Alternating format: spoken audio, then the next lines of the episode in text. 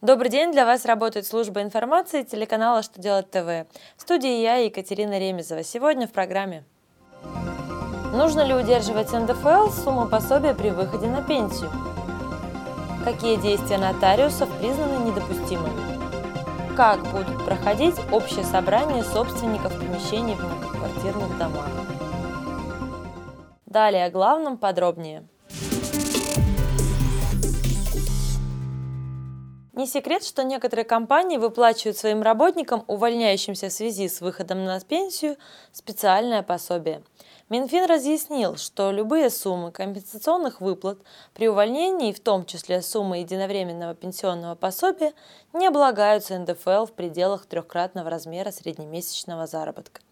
По мнению финансового ведомства, освобождение от НДФЛ, предусмотренное пунктом 3 статьи 217 Налогового кодекса, применяется независимо от основания, по которому производится увольнение. Если же работодатель не знал об этой норме и при увольнении пенсионера удержал сумму пособия НДФЛ, то налог бывшему работнику можно вернуть. Для этого ему необходимо написать соответствующее заявление о возврате. Отдельные нотариальные палаты субъектов России направили нотариусам рекомендации по взысканию тарифов за оказание услуг правового и технического характера при регистрации уведомлений о залоге движимого имущества. В связи с этим Федеральная нотариальная палата сообщает, цитирую, Лицо, обратившееся к нотариусу, не связано необходимостью получения от нотариуса, помимо нотариальных действий, дополнительных услуг правового или технического характера. Получение этих услуг для лица, обратившегося к нотариусу, носит исключительно добровольный характер. При его несогласии с формой, структурой размерами оплаты этих услуг и прочими условиями такие услуги не оказываются, а их навязывание нотариусам недопустимо. Конец цитаты письме также высказывается мнение, что тариф за регистрацию уведомления о залоге движимого имущества и выдачу выписки из реестра уведомления о залоге движимого имущества в настоящее время явно занижен.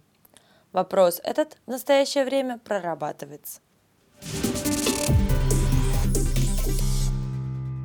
Минстрой России выпустил приказ, в котором утвердил ориентировочные условия договора на управление многоквартирным домом и рекомендации, как проводить в таких домах общее собрание собственников помещений – что касается договора, то его нужно брать за основу, поскольку он обязывает управляющую компанию оказывать услуги и выполнять работы по содержанию общедомового имущества на должном уровне.